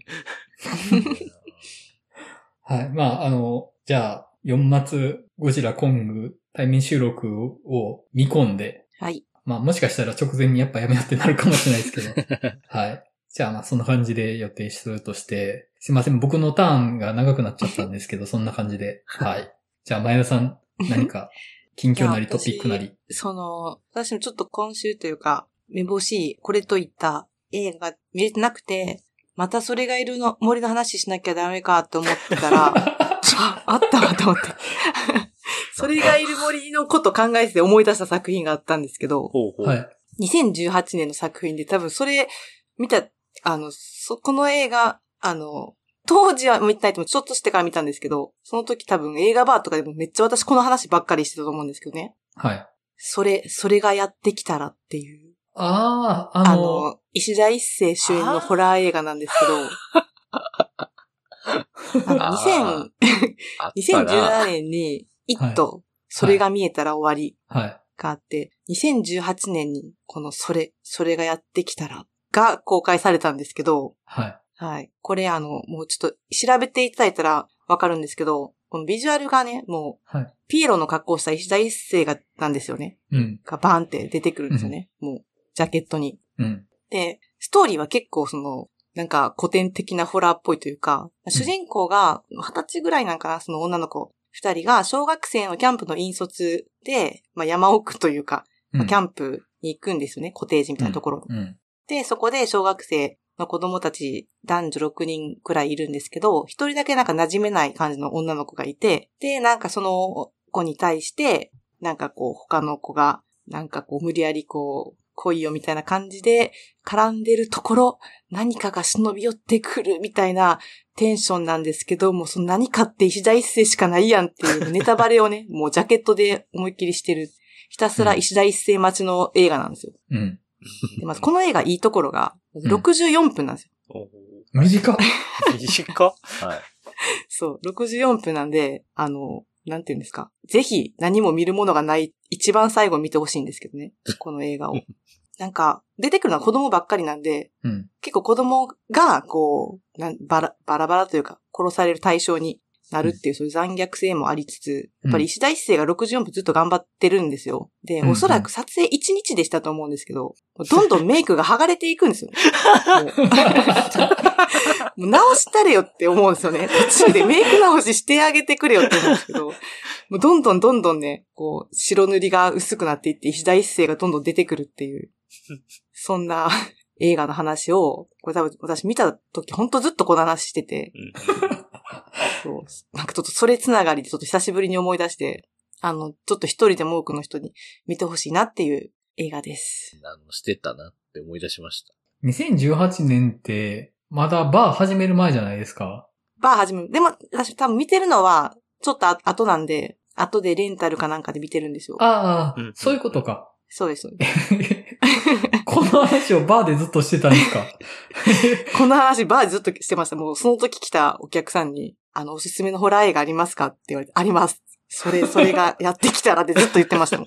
もほんまにう、なんてことしてんだってなりますけど。多分その時にちょうど並び始めたんかな、レンタルに。うんあわか、わかんないですけど。これ多分劇場公開してないと思うんですけど、さすがに。うん。なんかそれ前田さんから勧められた記憶ありますもん。え、ほんまに？やばい。繋がってきた。あ被害者いた。い すいません、見れてないですけど。や、映画の話したすぎるバーって、ずっと店長紹介みたいな文章を、あの、イベントページに書いてたんですけど、そこに、前田さんの紹介の文言って、ホラー映画ソムリエって書いてたんですけど、ソムリエが進めていい作品ではない気はしますよね。いや、もう、私、あの、ソムリエというより、なんていうんですか、あの、シェフのお任せサラダみたいなノリで進めてるんで、これが今日のシェフのお任せサラダです、みたいな。今日入った食材ですと。そうです。これ今月の一押しですっていう。なんすかその、日替わりランチみたいな感じ。そうです。もう、あの、一択しかないんでっていうテンションで進めてるので、あまあちょっとご了承いただけたらと思うんですけど、なんかね、でもこの、なんかね、やっぱ、愛すべき作品の一つやなって本当に思いましたね。こう見たときに。うんやっぱり、このホラー映画っていういうくくりで言っていいかわかんないですけど、もう本当に面白くない作品ばっかり当たる時もやっぱあるんですよ。うんでもそんな中で、その面白い面白くないとかじゃなくて、なんかこう見たことをとにかく人に話したいっていう、やっぱ作品が、こうちょくちょく出てくるんですよね。それ、その、本当その中の一本。もうタイトルを何回でも口にしていたくなりますもんね。それ、それがやってきたらって。なんで、副題と同じ言葉続けんねんってなりますよね。いや、そうなんですよ。もう作った人のセンスがやっぱやばいなと思って。そう。やっぱ石田一世っていうのもなんかすごい絶妙で良くて、うん石田一世がすごい頑張ってるなっていう、あの、うんなんか勇気もらうというかお大人として。うん。なんか、多分、本来歓喜すると想定された感情じゃないはずなんですけど、きっと。いや、でも本当にやっぱ見てる。いや、そうなんですよ。あの、ちなみにフィルマークスの星1.6なんですけど、すごい。そう310人見てます。ほぼ全員が1入れてるってことですね。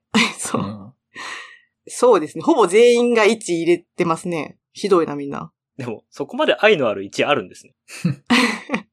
確かにみんな見てますからねいや。もうこの映画を見てることが愛ですからね。そうそうそうそう。そうなんですよ。そうなんですよ。ちなみに、どっち見るべきですか？それがいる森と。え、待って。究極来た。えー、でもやっぱり、それがいる森は、あの、次へのね、つながりというか、中田秀夫。特集に向けて、そっか。そっか。それ、それがやってきたらは、いや、まあ、でも64分っていうのはめちゃくちゃ魅力的じゃないですか。うん。うん。もうあの、今日何もしたくないなみたいな日に見れるじゃないですか。うん。うん。うん。なんか落ち込んだ時とかに見てほしいですね。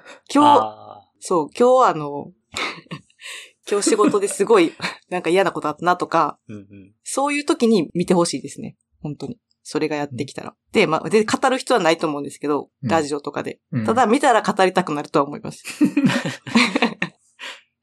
いやもう、ちょっと今語るために見るっていう選択肢、心の中に芽生えちゃってますからね。いや、ほんまに、いや、もでもな、64分か。いや、64分あったら秒速5センチメートル見れるからな、みたいうな。わ考える。秒速そうか。別のラジカルな思想がここにあった。いや、そう考えたら秒速ってすごいですよね。あの、ちゃんとすごいっすよ64分に、あの、詰まってるのに収まってるから。いや、そうですよ。すごいんですよ、秒速5センチメートル。いや、だってそれがやってきたらなんて64分なのにスカスカですからね。秒速63分で中身ぎっしりですよ。ここに永遠があったのかって思いますよ。不思議ですね。時間を伸びしにするらしいですからね。はい。すごいまあ、。ちょっとね、私もあの、そろそろというか、ちょくちょくやっぱ要所要所でこう、ホラー映画、ちゃんとお勧めしていこうって今年は思うので、あの、ぜひ聞いてる方もね、一緒に永遠を感じていただけたらと思います。はい。はい。あの、中田秀夫監督特集は、うんまあちゃんと想定しといてもいいと思うんですけど、次なんか予定あるんですか？だからさ、あれだって、スマホを落としただけなのに、だって、あ、言ってたやつ。そう。そっかそっか。そっかス。マホを落としただけなのに最終章、ファイナルハッキングゲーム。いやもうタイトルが最高ですよ。アホ。スマホを落としただけなのに。三部作というかね、あの、三これ3作目なのに。ですよね、今回。はい。なんか、1も2も見てないのに、ここからかっていう気持ちは正直ありますけど。てか、嘘食いもやってたんや、中田秀夫。あ、そうなんですか？あ、えー続ねそうですね。やってましたね。へえ。いや、僕ほんまにリングしか見たことないかもしれない。まあ、それが身のためかもしれないですけ それは正しいかな。逆に今リング見るのありちゃいます？ど。いや、リングはね、ありですよね。確かに。ありリング、でも、リングもありなんですけど、ほのぐらい水の底からもめちゃくちゃ良くて、うんうんうんうん。ああれは傑作です。あれほんとね、そうなんですよ。そうです。結構語ることは。うん。リングは、なんか、結構そういう意味ではシンプル、まあね、うん確かに。シンプルですね。うんうん話がシンプル面白いし、うん。ビジュアルがとにかく怖いっていう。うん。ううん。ん。だからなんか、それこそあんま話すことないのかもしれないです。リングに関しては。まあね、うんうん結構時代性の塊みたいなとこありますしね。うん。ーあの、VHS のザラついた映像感みたいなのもうんうん。大事だし。でも、あれ、一回やったらもうそれ以上できないじゃないですか。うんうんもう再生産するだけになるから、VHS のザラつきを再生産してもしょうがないから。やっぱその、ダビングするっていう文化があったうん。時代ならではのうん。怖さだったかなっていうのもありますね。そうですよね。劣化しませんからね、今は。コピーしても。あとなんか、なんか先週のビクトリー・エリセの話にちょっと近いかもしれないですけど、こう、物としてあるかどうかも結構大事な気がして、うんうんうん。その今のデータって物としてないから、うんなんかこう、まあ、よりこう伝染していく感はあるんですけど、うん。ただ、リンクみたいに物としてフィルムが、フィルムというかまあビデオがそこにあるうん。って、なんかそのまがまがしさは結構、なんかあの時代特有のものなんじゃないかなって気はするんですけどね。結構、すごい絶妙なバランスですよね。やっぱ、あの、情報を介して伝染していくものなんだけれども、でも、やっぱり実際に存在する個体もそこにあるっていう、両方があることの怖さがあると思うんですね、やっぱり。リングっていや、今だと、その、多分、どう、あの、ネットの動画を使って伝染していくみたいなやり方になってると思うんですけど、今やったら。今のホラーって。でもそうじゃなくて、情報の伝達なんだけど、ものもあるっていう、このバランスって、なんか、いいですよね。いいですよね。なんつうんですかね、その、ビデオの方が拡散がゆっくりだから、うん。なんかよりこう、一個一個の電線に重みがある気がするんですよ。ああ、そうです。手間がかかるしね。うんそうそうそうそう。例えばその、まあ、同じく、呪いの拡散っていうのをテーマにしたネットフリックスで配信される呪詛とかは、あれネットフリックスであることに意味があると思うんですよね。うん。うんうんうん。で、なんか呪詛ってみんなに呪いを伝播させるというよりも呪いを薄める効果の方が結構強い気がするんですよ。どっちかっていうと。うん。うん。ああ、うんんん。そういう、まあ確かに意図だった。そうそうそう。ただなんか、やっぱり、その、リンクのビデオテープで渡してくって、誰かに自分の呪いを託すみたいな、うん。うんうんうん。そっちの方の怖さもちょっと乗っかってるくる気がして、やっぱ動画のそれとはちょっと性質が違うものなのかなっていうのはうん。思ったりしますね。うんそうですね。なんか、バズるっていう行為の人間が関与できない現象感というか、うん。非人間的に拡散していくものであるし、あまりに早すぎて、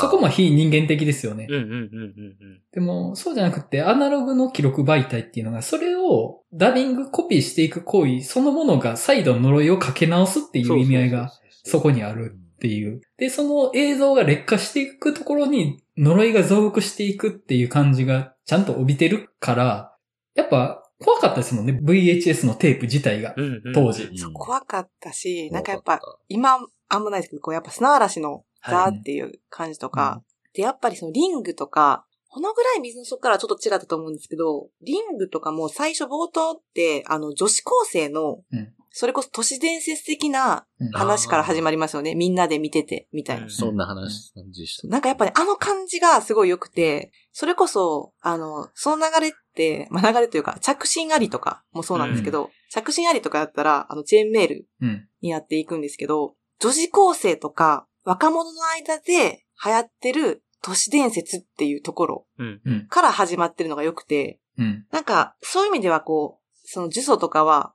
いきなり全世代、全世界みたいなう。うんん。感じじゃないですか。うん。なんかやっぱそうじゃなくて、最初そういう技って、やっぱりこう女子高生のとこからはじ、なんかこう広まって、小学生とかでもいいんですけど、そういうところから、こう噂が広まっていって、それが大人にたどり着くのにちょっと時差があるみたいな。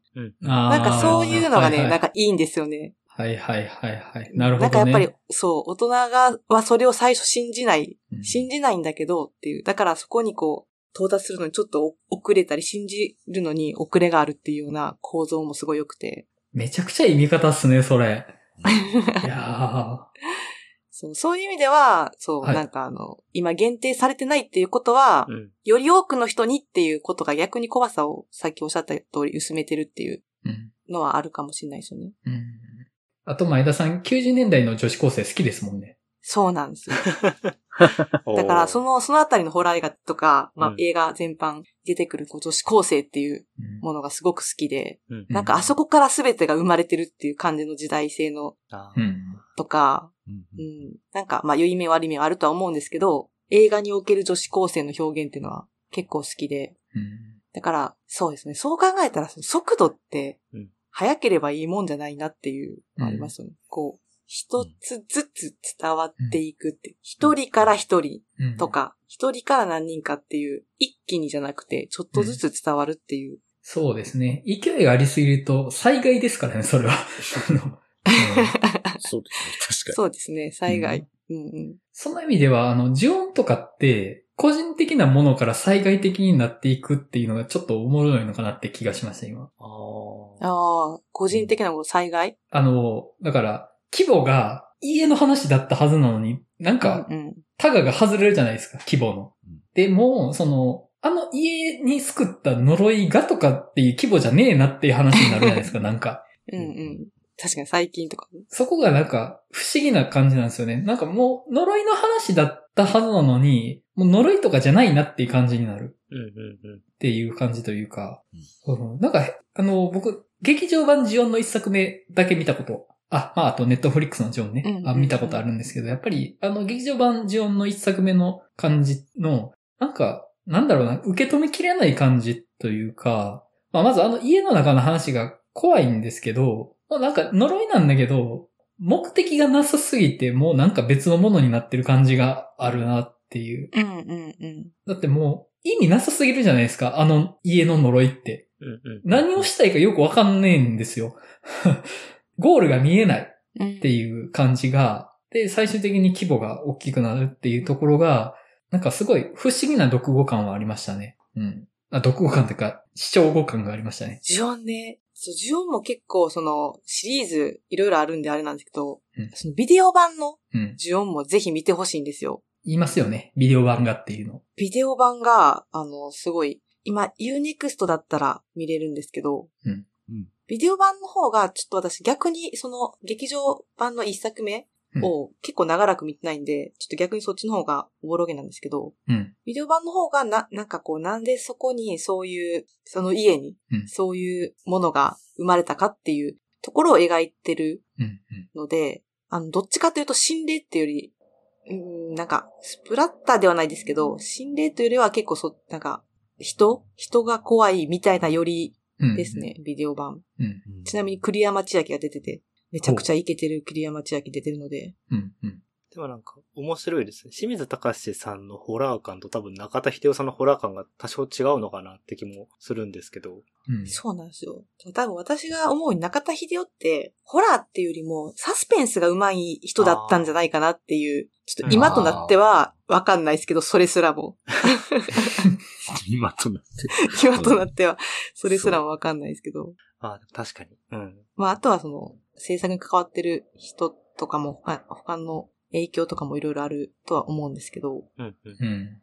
でもなんかあの、え、ちょっとだけ話していい？どうぞ。あの、梅津和夫のはい。書いた本の中に、はい。その怖さの、それこそ本質というか人が怖いと思うものについて書いてる文章があって、その中で、あの、梅津和夫は、自分が変わっていくことうん、うん。はい。が怖さの中の一つなんじゃないかっていうふうに言ってるんですよね。うん、うん。で、その一番身近なものが老いなんですよね。うん。うん。うん。はいはいはい。うん。で、例えばその呪音とかも、だからその延長線上というか、こう、と何かに取り憑かれることで自分が変わっていく、うんなんかそういう怖さがあるんじゃないかっていう話があって、あの、すごい、だからそれを読んでから結構呪音に関しては、あの、特に劇場版の呪音ってそういう話だったかなと思うんですけど、うん。うん。大きな恵みでしたっけ？大きな恵み？うん。そうだったと思がちょっとずつこう、なんかこう、自分がそっち側にちょっと行ってしまうような、自分が変わっていくような怖さの話だったんじゃないかなって思うんですけど、うん、う。うん。うんああ、自分ちょっと見返したくなってきた。名作 J ホラー触れてみてもいいかもしれないですよね。リング、呪音、このぐらいの底からあたりは、どれかやってもいいかもしれない。そうですよね。てか、あの、そうですよね。ポッドキャスト始める前のバーで話してたから結局触れてないんですけど、ネットフリックスダンジョン、なんかがっつり話してみたかったですよね。確かに。いやね、そう、しかも結構、1話30分で6話ぐらいしかないから、うん。サクって見れますよね。そう。で、しかもいや、、でもちょっとあれ怖いな、本当にね。めっちゃ怖いですよね、あれほんま。あのそういう、なんていうんですか、その90年代とかの凶悪事件って、そんなに詳しいわけじゃなかったので、うんえ、そんなのマジであったのっていう驚きもちょっとありましたし、うん。うん。マジで90年代のあの空気感、すごいどす黒いなみたいな感じがすごかったですね、うん。作品は。うんあと、やっぱ、言い悪いはちょっと一旦置いとくんですけど、うんまあ、ネットフリックスとはいえ、日本のうん作品で、まだ記憶に新しいような事件を、うん。あの、あそこまでモチーフとして描うん。けるんだっていう、ちょっとうん。驚きもあって、うん。ううん結構ね、そういう意味でも衝撃的な作品うん。というかシリーズだったんですけど、うん。結構際どいですよね。関係者全然うん。いらっしゃるわけじゃないですか。あそこまで年代近かったら。うん、うん。そうなんですよ。あんまりぼかせてもないし。うん。うん。いや、結構直球で描いてますしやってま、したよね。うんうん。ただまあ変な話、それが海外の作品だったら、そういうことってもう何も気にせずに我々見てるわけじゃないですか。うん。うん正直そんなに身近に感じてない部分もあったりして。うん。あそれが、その実際にその、日本であった事件ってなると、あうんこんなにこう、なんていうのかな、こうショッキングなんだなっていう、うん。うん、うん。視点もあり。そうですね。でも見返したくないんだよな。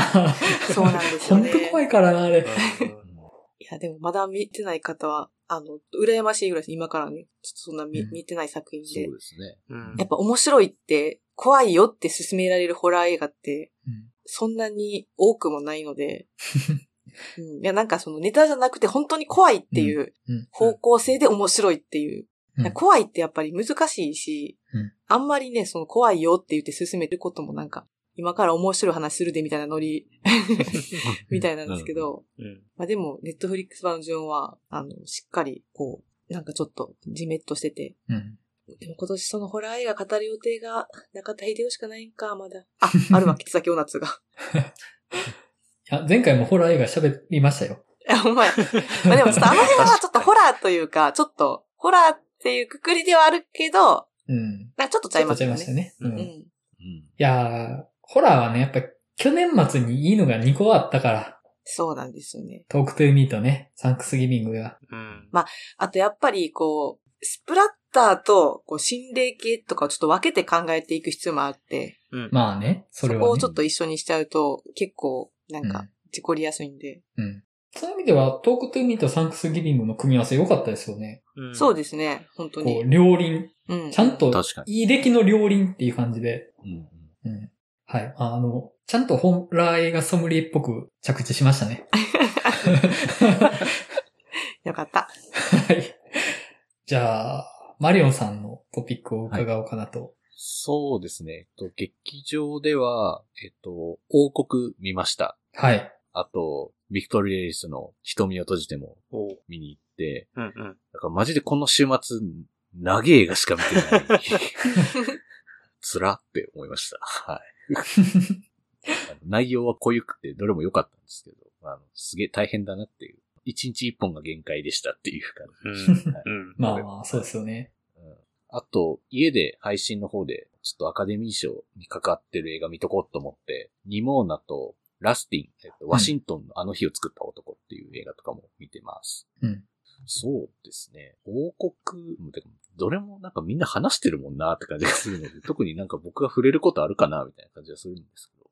けど王国に関してはまずなんか、その映画の内容以前に、この作り方でやろうと思ってるこの監督怖って思いましたけど、うん。やり方が怖い、本当に。うん。よくそんなこと考えつくなっていうことをやってたので、ちょっとあれは試みとしてちょっと体験としても唯一無二だなっていう感じがすごくしました。うんうん。見ながら浜口竜介の演技メソッドで感じる、こう染み込ませる感覚ってこういう感じなのかって見る側も思うみたいな。体験だったなっていうふうにはすごく思いました。はい。うん。ちょっとあれはビビりました。はい。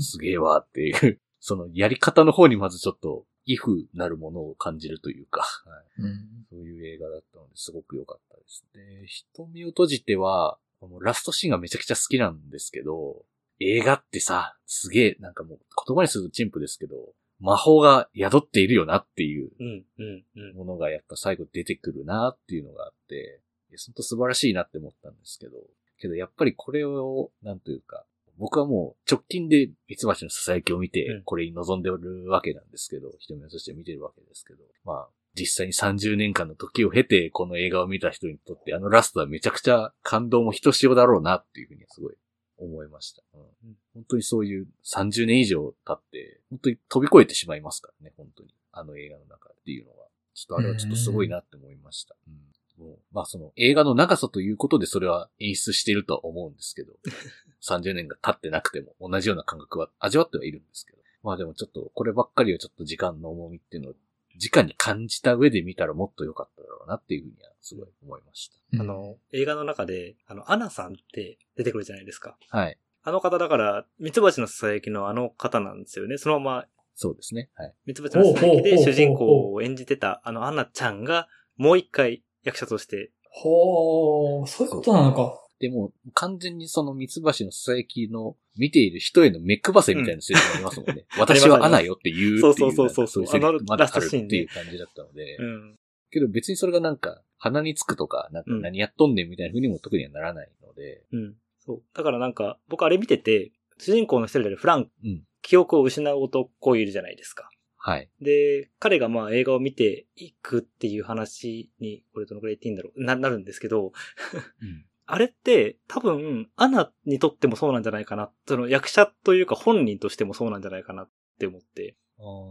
その、彼女って多分、あれ5歳とかでしたよね、確か。三つ星の佐伯撮った時って。ぐらいかなと思う。うんうんで、確か本人と役っていうのが理解ができないであろうから、本人の名前をそのまま役名にしたっていう風なうん話だったと思うんですよ。だから、アナの中では、あのお話って多分現実と虚構のすごい淡いのようなことだったはずなんですよね。だけど多分もう5歳の頃だからほとんど記憶はおおそらくないような状態な気がするんですよ。ただ、アナさんはおそらくこのミツバチの最強を何回か見るわけじゃないですか。うん。で、そこには自分の記憶にないんだけど記録に残ってるところが出てくるわけじゃないですか。うんうん。なんかその構造って主人公フランクのことそのものだなっていうのもちょっと思って。確かにそうですね。うん。自分の知らない姿。うんでもそこには確実に残ってるっていうのがあるっていうのがね。うん。いやね、ちょっとすごかったですね。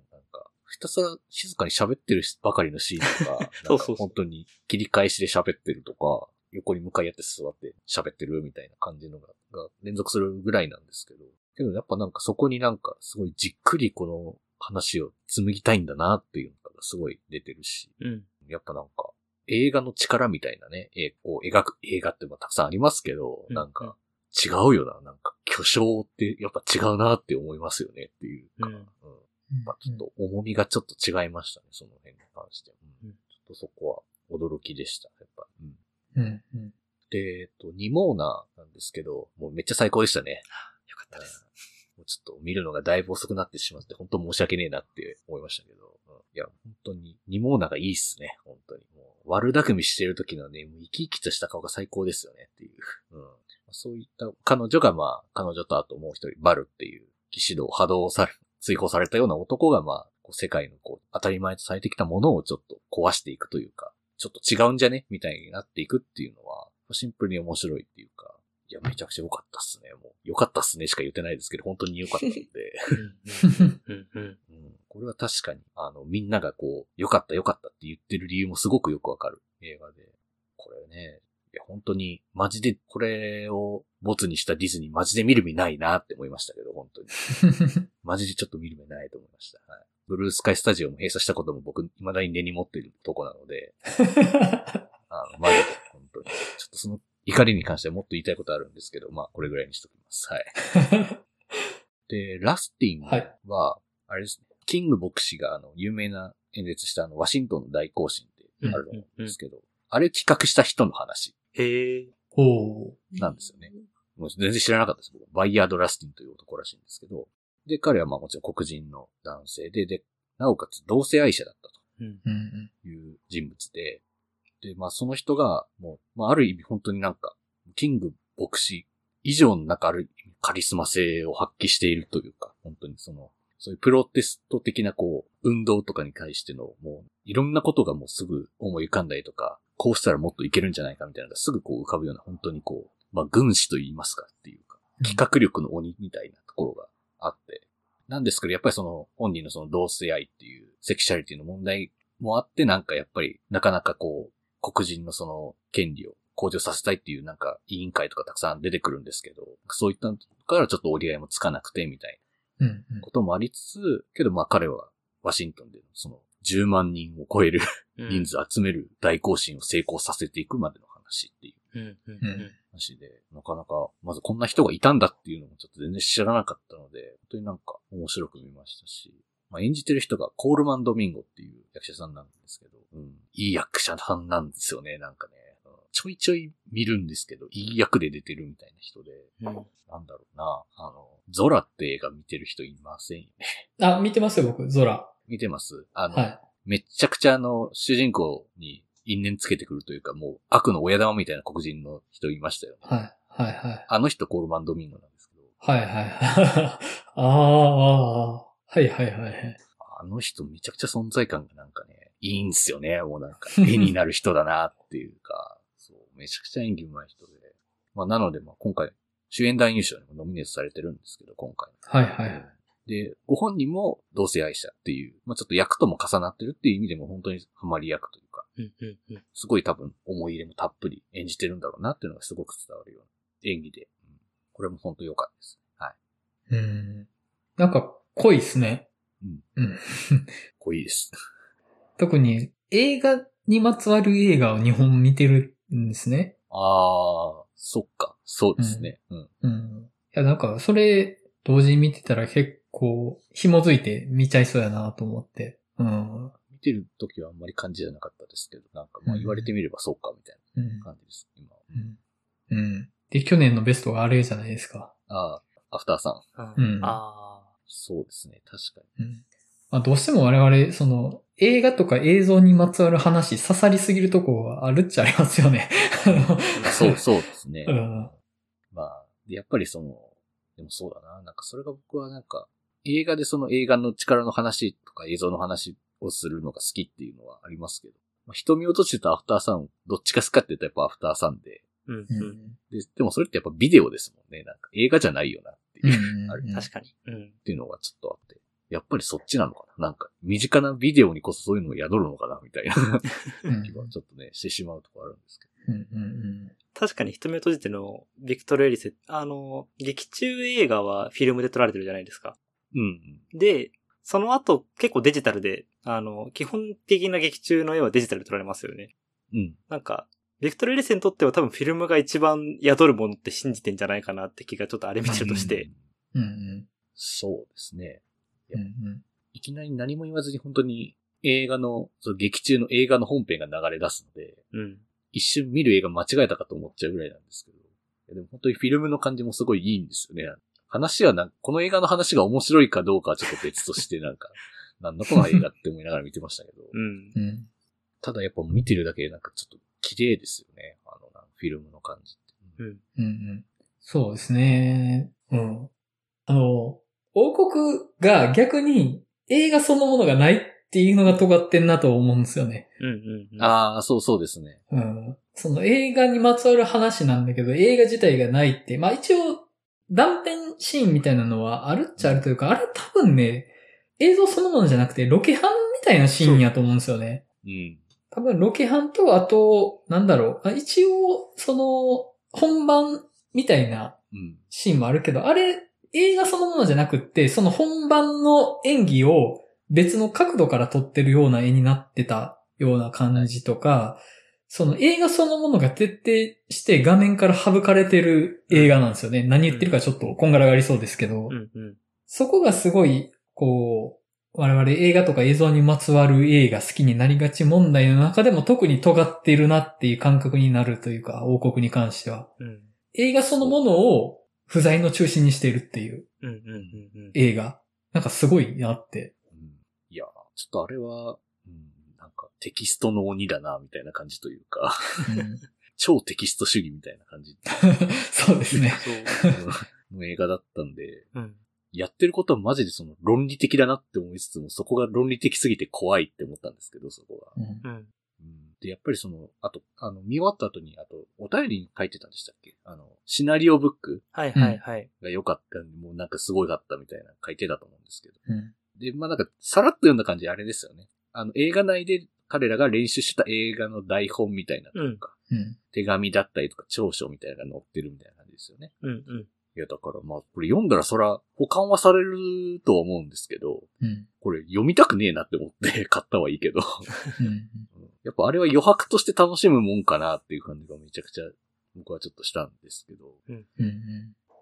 いや、これまず本当どうやって作ってるんですかねこの元となったシナリオブックの内容の映画を作ろうと思って、それであの手法を使ったってことなんですかねこれってよくわかってないんですけど。どうなんでしょう。あの、劇中劇の脚本を読む流れの脚本があるんですかねそれかもう徹底して編集で作り上げてるのか。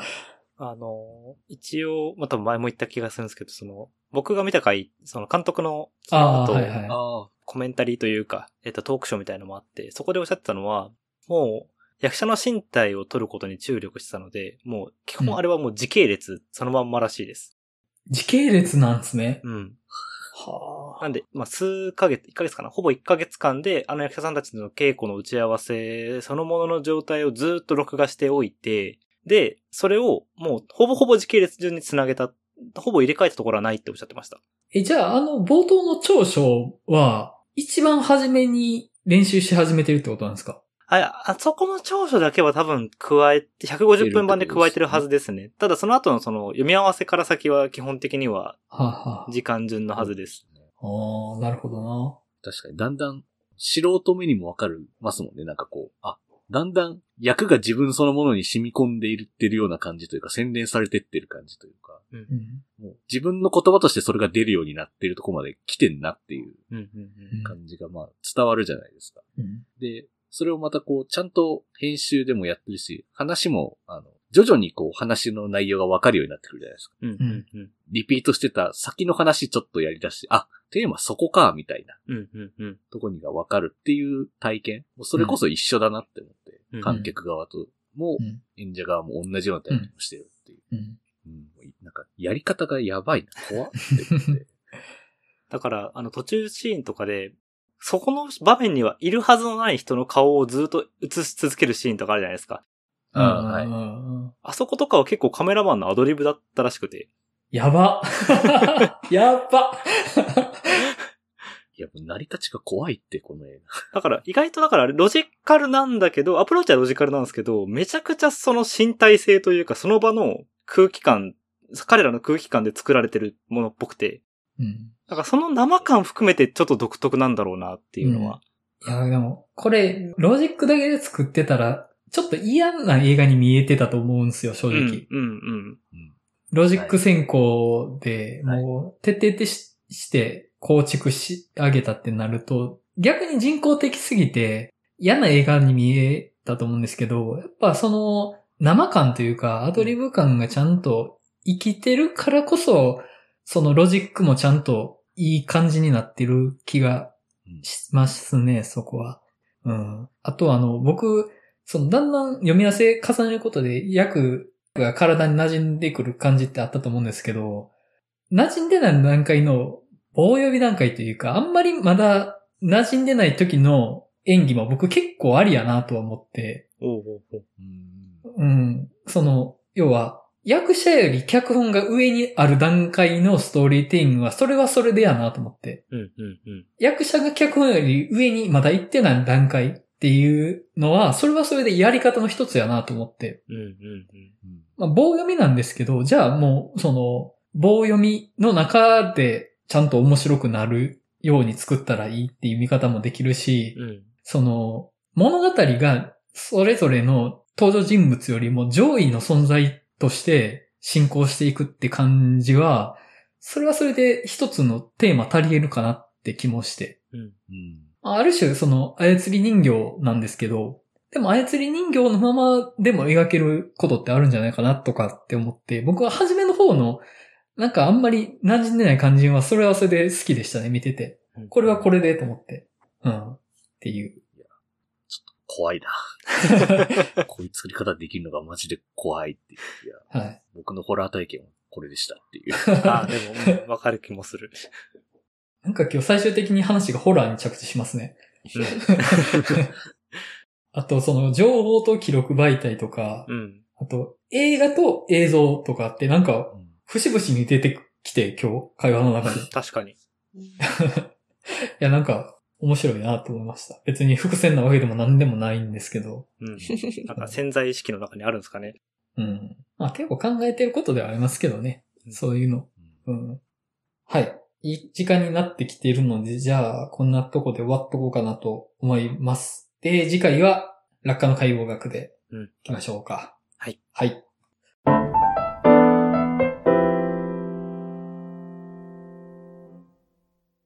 お知らせになります。